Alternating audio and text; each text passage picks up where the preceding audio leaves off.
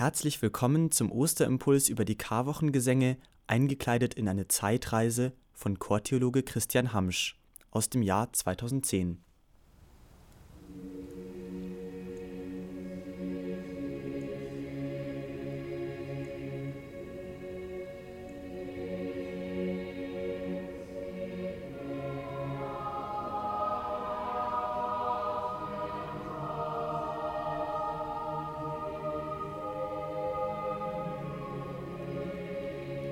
geschah an einem Karmittwoch, während der Matutin, dem nächtlichen Stundengebet der Kirche.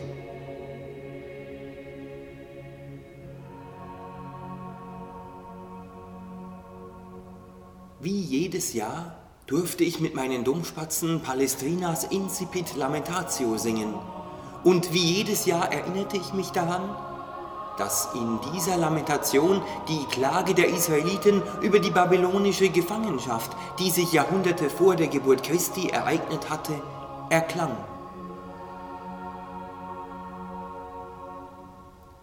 Quomodo sedet sola civitas. Wie einsam liegt die Stadt, die einst so zahlreiche. Wie schlimm muss die Verwüstung der heiligen Stadt Jerusalem für die Bewohner gewesen sein.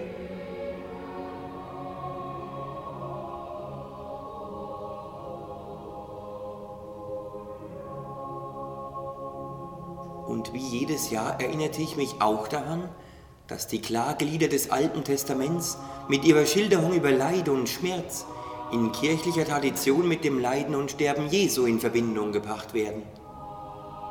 Unsere Lamentation allerdings scheint jede Klage durch ihre achtstimmige Schönheit auflösen zu können. So schloss ich also die Augen, um mich in den zauberhaften Klängen zu verlieren.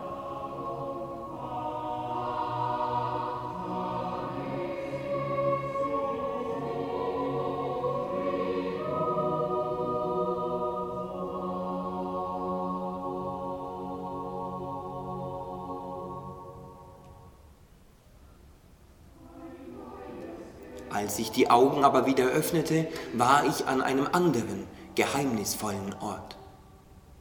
Allmählich begriff ich, dass dies der sagenumwobene Abendmahlsaal sein musste und ich Zeuge einer unglaublichen Szene wurde. Jesus wusch seinen Jüngern wie ein Sklave die Füße. Unbegreiflich. Er, der Höchste, der Sohn Gottes, hatte sich zu seinen Jüngern heruntergebeugt, um ihnen, ja um uns, den Schmutz, die Schuld abzuwaschen und uns zu zeigen, wie wichtig wir ihm sind. In dieser einen liebenden Geste war die immerwährende Zuwendung Gottes zu uns Menschen erfahrbar. Nachdem er ihnen die Füße gewaschen hatte, sagte er, Begreift ihr, was ich an euch getan habe? Ihr sagt zu mir Meister und Herr, und ihr nennt mich mit Recht so, denn ich bin es. Wenn nun ich, der Herr und Meister, euch die Füße gewaschen habe, dann müsst auch ihr einander die Füße waschen. Ich habe euch ein Beispiel gegeben, damit auch ihr so handelt, wie ich an euch gehandelt habe. Ja, das war das neue Gebot, wie wir es in der Vertonung von Karl Norbert Schmidt sangen. Liebt einander. Wie ich euch geliebt habe, so sollt auch ihr einander lieben. In diesem einen Gebot war die gesamte Weisheit verborgen. Am Schenken von Liebe und im Dienen wird man einen Jünger des Herrn erkennen.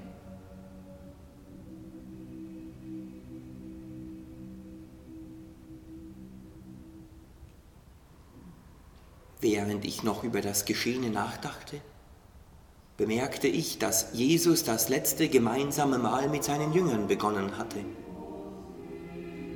Und bei diesem Mahl nahm er das Brot, sprach den Lobpreis, brach das Brot und gab es seinen Jüngern und ich hörte, wie er sagte, Nehmet und esset, das ist mein Leib, der für euch hingegeben wird.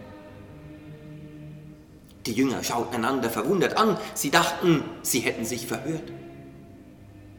Sie begriffen in diesem Moment ebenso wenig wie viele, dass Jesus im Brechen und im Hingeben des Brotes sein Leiden, sein Sterben, seine Hingabe für uns am nächsten Tag erlebbar werden ließ, nun und für alle Zeit.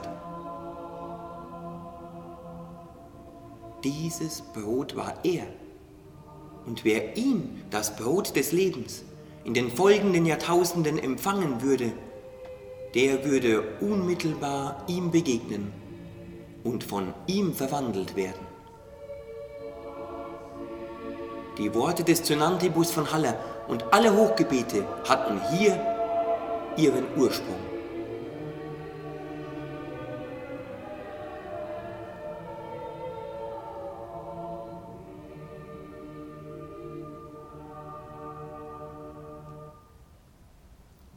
Scheinbar hatte ich mich in den Gedanken verloren, denn plötzlich bemerkte ich, dass das Mahl geendet hatte und Jesus mit seinen Jüngern offenbar auf dem Weg zum Ölberg war. Heimlich folgte ich ihnen. Und der Weg war tatsächlich anstrengend, so wie es das Aufsteigen der sechs Stimmen zu Beginn von Lassos in Monte Oliveti verdeutlicht aber nicht weil der Weg so steil war, sondern weil das Herz immer schwerer wurde, denn dunkle Schatten kündigten die bevorstehenden Ereignisse an. Am Ölberg angekommen, entfernte sich Jesus ungefähr einen Steinwurf weit von seinen Jüngern. Und ich folgte ihm durch das Dunkel jener Nacht. Jesus kniete auf der Erde und betete. Verborgen hinter einem Ölbaum durfte ich den Worten seines Gebetes lauschen. Pater, si fieri potest, transiat a me calix iste. Vater, wenn es möglich ist, gehe dieser Kelch an mir vorüber. Es war nicht zu übersehen, wie aufgewühlt die Seele Jesu war, so aufgewühlt, wie es in Lassos Komposition in der Transeat-Passage erfahrbar war.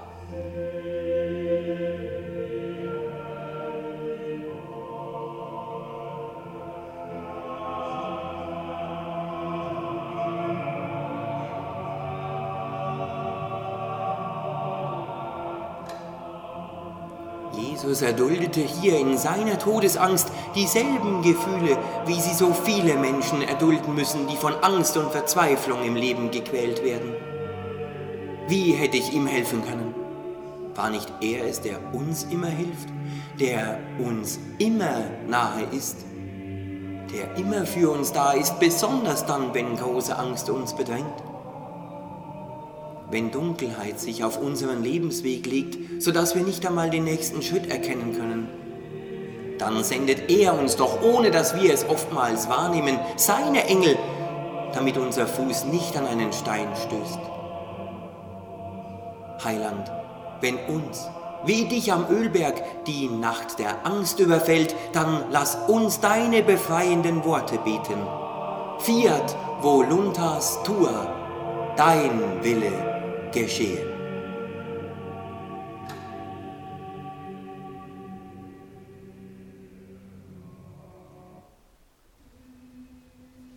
Nach dem Gebet ging Jesus zurück zu seinen Jüngern und fand sie schlafend.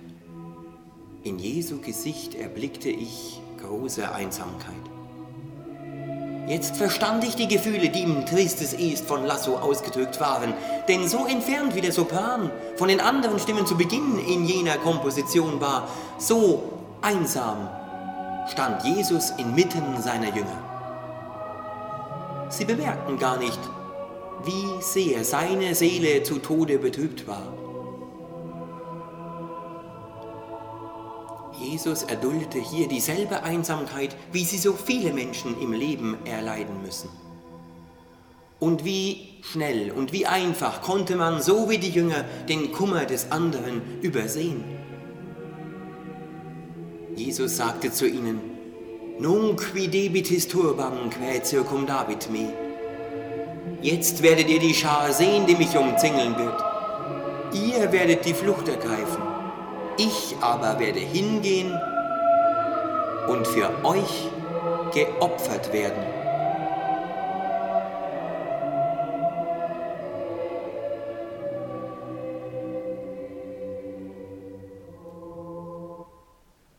Und in der Tat näherte sich schnell der Verhaftungstrupp. Ingenieri wird 15 Jahrhunderte später im Tamquam jene Worte vertonen, die Jesus zu diesem Verhaftungstrupp gesprochen hat. Wie gegen einen ihr ausgezogen mit Schwertern und Knüppeln, um mich gefangen zu nehmen. Täglich war ich bei euch im Tempel und lehrte, und ihr habt mich nicht verhaftet. Ohne sich zu wehren, ließ Jesus sich von ihnen verhaften.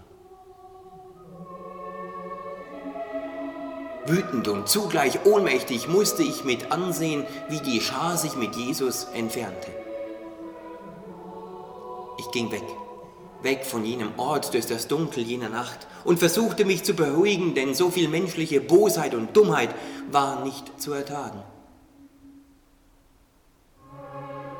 Ohne es bewusst wahrzunehmen, ging ich offenbar zielstrebig auf das Prätorium zu, wo der römische Statthalter seinen Amtssitz hatte. Frühmorgens kam ich dort an und bemerkte, dass sich schon eine große Menschenmenge versammelt hatte. Leicht erhöht standen Jesus und Pilatus. So sah er also aus. Er, Pontius Pilatus, der römische Statthalter von Judäa. Er, der als einziger in Judäa Todesurteile aussprechen durfte. Er, eine explosive Mischung aus Brutalität und Feigheit. Er, dessen Name für immer im Credo verankert sein würde. Er, der die berühmte Frage gestellt hatte, wen das Volk frei haben wolle, Barabbas oder Jesus. Es war unglaublich, wie frenetisch sie sich für Barabbas, einen wirklichen Verbrecher, entschieden. Für Jesus hat kaum jemand geschrien, jedenfalls nicht laut genug.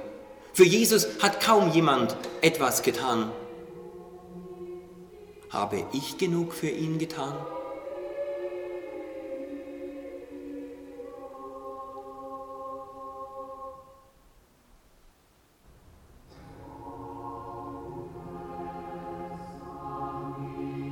Ich erinnerte mich an das Omnes Amici Me von Ingenieri. Alle meine Freunde haben mich verlassen. Ja, wo waren sie? Wo waren all diejenigen, die Jesus auf seinem Weg gefolgt waren? Wo waren die, die er geheilt hatte, denen er die Sünden vergeben hatte? Wo waren die, die seine Botschaft von der Liebe Gottes gehört hatten? Wo waren seine Jünger? Eingeschüchtert von der großen Menschenmenge und dennoch ganz allein verantwortlich, gab Pontius Pilatus den Befehl, dass Jesus gekreuzigt werde.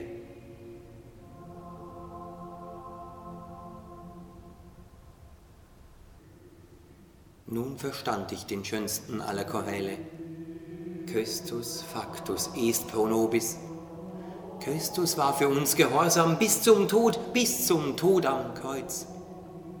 Darum hat ihn Gott über alle erhöht und ihm den Namen gegeben, der größer ist als alle Namen. Ja, der Sohn Gottes gab uns durch sein Leben und Sterben das Beispiel, dass die Spirale von Hass und Gewalt und Vergeltung sehr wohl durchbrochen werden kann, wenn, ja, wenn die Liebe triumphieren darf. Inzwischen war Jesus gegeißelt worden. Völlig entstellt stand der Sohn Gottes vor der Menschenmenge. Er trug die Dornenkrone und er trug zugleich das Leid der vielen gedemütigten und misshandelten Kinder, Frauen und Männer der gesamten Menschheitsgeschichte.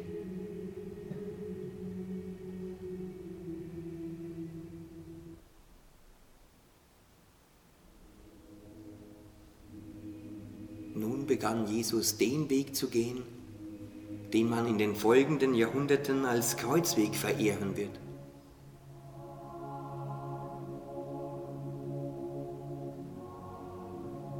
Unzählige Menschen säumten seinen Weg, darunter auch ich.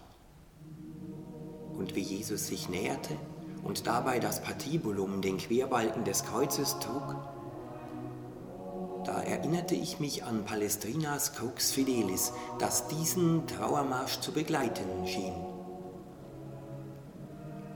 Jesus stürzte unter der Last des Kreuzes. Einmal, zweimal, als er das dritte Mal stürzte, wollte ich ihm zur Hilfe eilen, aber die Soldaten hielten mich zurück. Stattdessen zwangen sie einen anderen Mann, Simon von Cyrene mit Namen, für Jesus das Kreuz zu tragen. Wie viele Menschen alle Jahrhunderte hätten so gerne den Platz von Simon eingenommen, aber nur dieser war dazu bestimmt.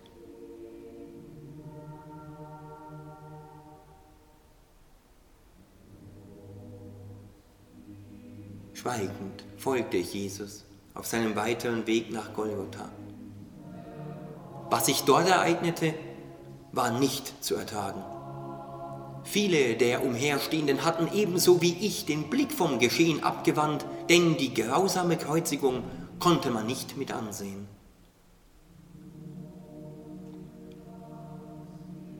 Wenn wir auch nicht hinsahen, so mussten wir dennoch das Einschlagen der Nägel mit anhören, das jede Hoffnung zu zerschlagen schien.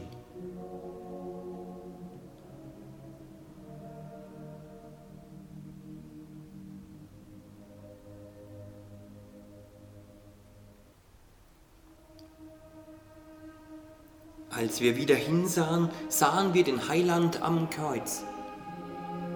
Und es erfüllten sich die Worte, die Jesaja lange Zeit zuvor prophezeit hatte und die Ingenieri im Ecce Vidimus lange Zeit danach vertonen würde. Seht, wir sahen ihn, und er hatte keine Gestalt und keine Schönheit. Wie lieb muss uns Gott haben, wenn er sich so im Leiden mit uns verbindet. Der Sohn Gottes leidet hier auf Golgotha für alle Menschen zu jeder Zeit. Pro nobis dolet, er leidet für uns, für die vielen Menschen, die im Leben schlimmes Leid erfahren. Auf Haiti, in Afghanistan, Chile, an so vielen Orten, wo der Schmerz scheinbar siegt. Aber gerade dort siegt die Nähe des gekreuzigten Heilands von Golgotha.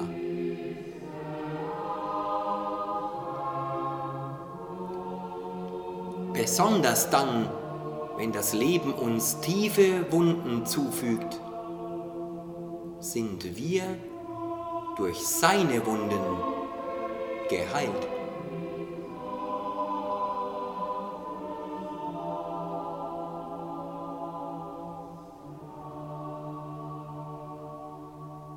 Cuius livore sanati sumus.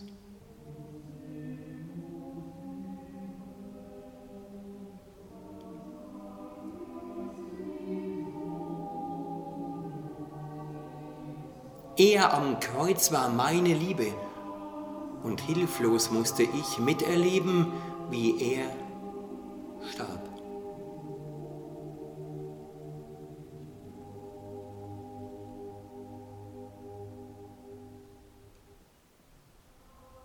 An diesem Ort irgendetwas zu sagen, schien mir in diesem Moment völlig unmöglich, ja nicht einmal denkbar. Aber wo die Sprache verstummt, da beginnt der Gesang zu sprechen. Und so durchströmte mich Vittorias Caligaverunt. Caligaverunt oculi mea flitu meo.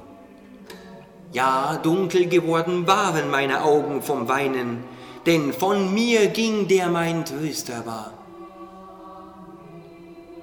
Ich blickte zur Mutter Jesu, Maria, die unterm Kreuz stand, und sah, wie zahllose Tränen über ihre Wangen liefen.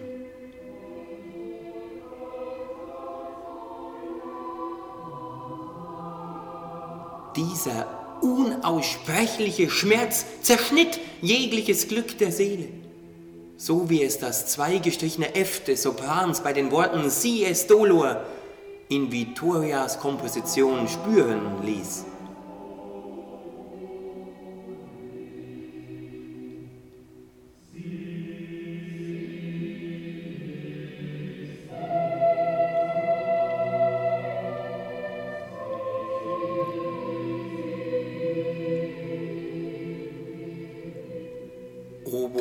Omnes quitans itis. Ihr alle, die ihr vorübergeht, schaut, ob ein Schmerz dem einen gleicht. Ja, jeder Schmerz war in seinem Schmerz geborgen.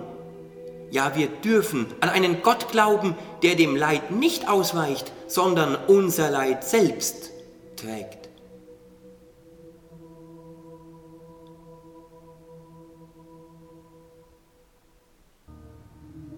Leise begann ich den Choral Nos autem gloriavi zu singen. Ja, für uns gehört es sich, uns im Kreuz unseres Herrn Jesu Christi zu rühmen, denn in ihm ist das Heil, das Leben und unsere Auferstehung. Wie oft hatte ich diesen Choral schon gesungen oder gehört? Aber erst jetzt verstand ich, wie wunderbar die Gewissheit war, von einem Gott behütet zu sein, der aus Liebe zu uns das Leid selbst erlebt hat und unser Leben heilt. Aus seiner Geborgenheit lässt er uns nicht gleiten, das war sicher. So ging ich langsam weg von jenem Ort.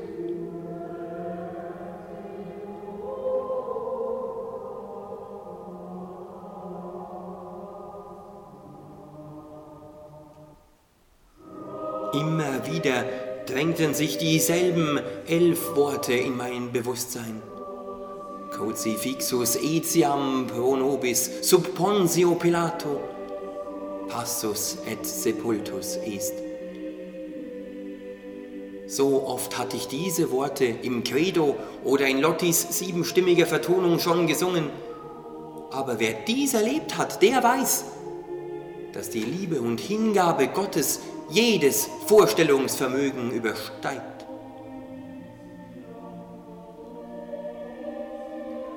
Dennoch, die Todesstunde Jesu war so trüb gewesen, dass selbst ich nicht mehr an Ostern dachte. Niedergeschlagen ging ich weg, von Golgotha, weiter weg. Unterwegs begegnete ich den Jüngern. Sie sahen jämmerlich aus. In ihren Augen spiegelte sich eine eigenartige Mischung aus Verzweiflung, Enttäuschung und Schmerz.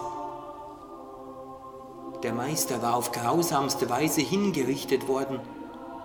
Der Sohn Gottes starb an dem Ort, der nach Deuteronomium 21, 23 ein von Gott verfluchter Ort war. Wer hätte denn da ihre Gefühle nicht verstehen können?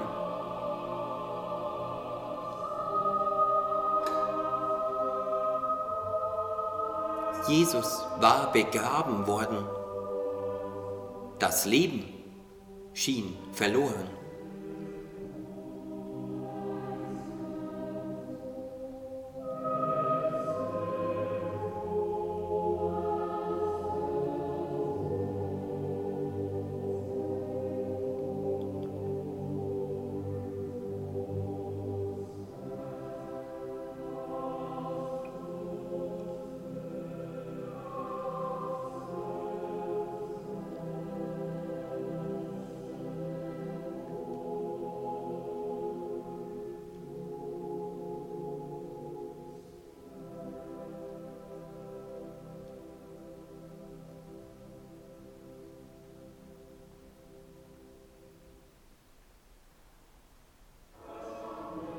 Nach drei Tagen begegnete ich wieder den Jüngern.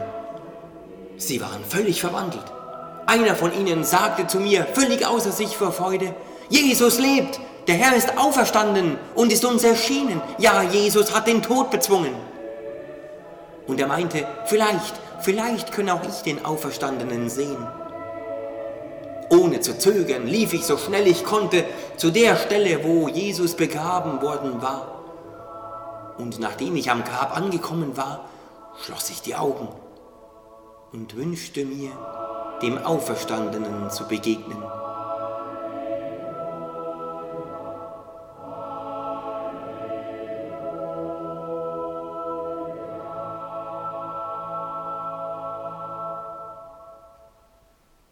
Als ich die Augen wieder öffnete, umgaben mich die Säulen und Glasfenster der Regensburger Kathedrale und ich hörte, wie das achtstimmige Erstanden der Heilig Christ triumphal von den Dummspatzen geschmettert wurde. Es war die Osternacht. Ich sah die erhöht stehende Osterkerze Und wie das Licht dieser Kerze das Dunkel jener Nacht erhellte, so ist durch den Sieg Jesu über den Tod das Dunkel unseres Lebens erhellt worden. Das Leben hatte gewonnen.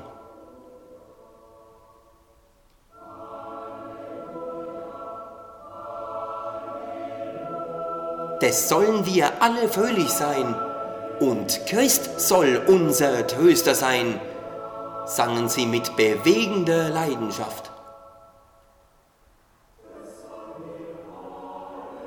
Und ich wusste, diese Engel sangen die Wahrheit.